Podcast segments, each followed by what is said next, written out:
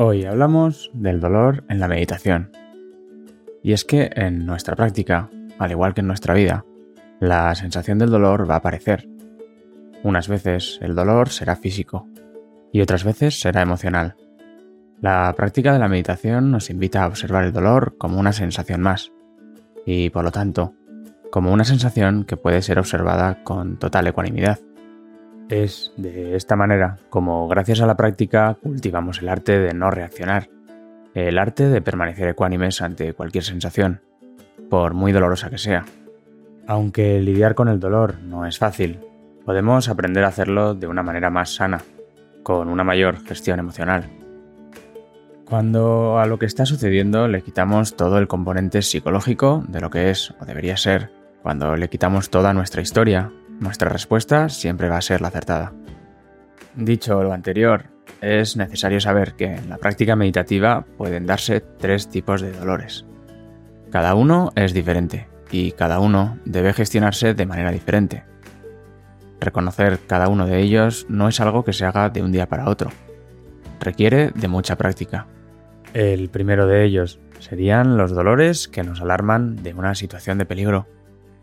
El cuerpo está constantemente hablándonos. Sin embargo, al vivir permanentemente en nuestra mente, en nuestras historias, separados del cuerpo, no estamos acostumbrados a escuchar el mensaje que el cuerpo nos trae, muchas veces a través de estas sensaciones dolorosas. En la práctica de la meditación aprendemos a escuchar al cuerpo y los mensajes que nos transmiten mediante la observación de las sensaciones. El siguiente sería el dolor que la vida nos ha ido trayendo. Cuando hablamos de este tipo de dolor nos referimos a aquel dolor que hemos ido acumulando a lo largo de nuestra vida. A fin de cuentas, nuestro cuerpo es un depósito de emociones. Partimos de la idea de que el 90% de las emociones se suprimen en nombre del control. Siendo así, no se liberan y tampoco nadie nos enseña a hacerlo. Este tipo de dolor se manifiesta en forma de tensiones, nudos y bloqueos energéticos. Con la práctica de la meditación y con la pura observación sin reacción de este tipo de dolores que van aflorando, se inicia el proceso de purificación. Lo inconsciente, lo que permanecía oculto, se hace consciente y comienzan a liberarse estas tensiones. Es por ello, por lo que en los inicios de la práctica meditativa es normal que sintamos dolores de todo tipo, se está iniciando el proceso de liberación de las tensiones. Observar sin reacción las sensaciones dolorosas permite que la energía fluya libremente, y en este caso, por tanto, lo que duele no es la postura, sino lo que estamos deshaciendo con la práctica. Por último, veremos el dolor postural. Este tipo de dolor se reconoce muy rápidamente y es aquel consecuencia de la postura. Normalmente, va a desaparecer con un suave movimiento o tras la práctica. Pero si el dolor persiste, es muy probable que estemos forzando la postura y acumulando tensión. Preparar el cuerpo físico para sentarnos en el suelo a meditar debería de ser siempre un trabajo previo muy conveniente, y esto además nos ayudaría a reducir este tipo de dolores. En meditación debemos saber que sostener y soportar el dolor no es lo mismo. Distinguir los diversos tipos de dolores que podemos sentir nos ayudará a ello. Cuando el dolor es muy intenso o fuerte no hay que soportarlo. En este caso, debemos encontrar el equilibrio entre la disciplina, esto es, mantenerse en la postura y la amabilidad con uno mismo. No se trata de aguantar lo inaguantable, no se trata de torturarse. Por tanto, cuando el dolor sea insoportable, Permanece muy atento al movimiento mental que procede al movimiento. En el caso en el que el dolor no sea tan intenso, no se debe cambiar ni deshacer la postura. Permaneceremos ecuánimes y atentos a la respiración, y sostendremos la postura.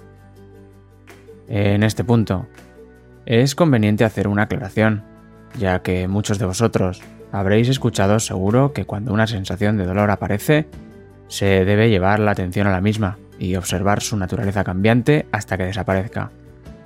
Esto puede funcionar en una meditación, pero podría llevarte un tiempo excesivamente largo. Y si aún eres meditador principiante, muchísimo sufrimiento. No por el propio dolor, sino por la reacción al mismo si no somos capaces de permanecer ecuánimes. Llegados a este punto, respondemos la pregunta de si uno puede moverse en la práctica de la meditación. Y es que la cuestión es que en la práctica podemos vernos arrollados por infinidad de molestias, incomodidades o dolores. La instrucción es no moverse, no deshacer la postura, ni levantarse, ni abrir los ojos. Por tanto, una vez que te sientes a meditar, no cambies de postura ni te muevas, no abras los ojos ni te levantes hasta que finalice tu tiempo de meditación. El moverse así que la postura te resulte incómoda va a hacer que una vez la hayas cambiado la incomodidad vuelva una y otra vez. Recuerda que estamos deshaciendo los hábitos reactivos de nuestra mente y precisamente no reaccionando a las incomodidades de la postura es una de las formas de deshacerlos. Pero como todo en la vida, ya hemos visto que hay que buscar el equilibrio entre la disciplina y el amor y la amabilidad hacia uno mismo. De esta forma, si hemos de movernos lo haremos muy suavemente, observando la intención de nuestra mente en todo momento. Y eso sí, evitaremos siempre levantarnos y abrir los ojos. En caso contrario, la mente siempre encontrará una salida y seguiremos vendidos a su antojo y libre albedrío. Por tanto, si sientes alguna incomodidad en la práctica, no te vengas abajo. Lidiar con la incertidumbre y la duda no es nada fácil. Lo realmente importante en estos casos es darse cuenta que, igual que en la vida, en la práctica de la meditación uno nunca sabe lo que va a pasar al instante siguiente. Tal vez ahora estoy en éxtasis y en el siguiente instante, sin saber cómo, nuestro mundo se desmorona de aquí la importancia de volver una y otra vez al momento presente, a este instante. En este momento, en el momento presente, aquí y ahora, no hay incertidumbre ni duda. En este momento, simplemente puedes. Date cuenta que ahora puedes. Y en el instante siguiente, ahora también. Es de esta forma que, gracias a la práctica de la meditación, cultivamos nuestra mente de principiante. Y en el próximo podcast hablaremos de las distracciones y dificultades que surgen en la práctica de la meditación. Y no quisiéramos despedirnos sin invitarte a suscribirte a nuestro podcast, para que puedas estar pendiente de nuevas publicaciones. Nada más, ya sabes, puedes encontrarnos en sadakaspace.org.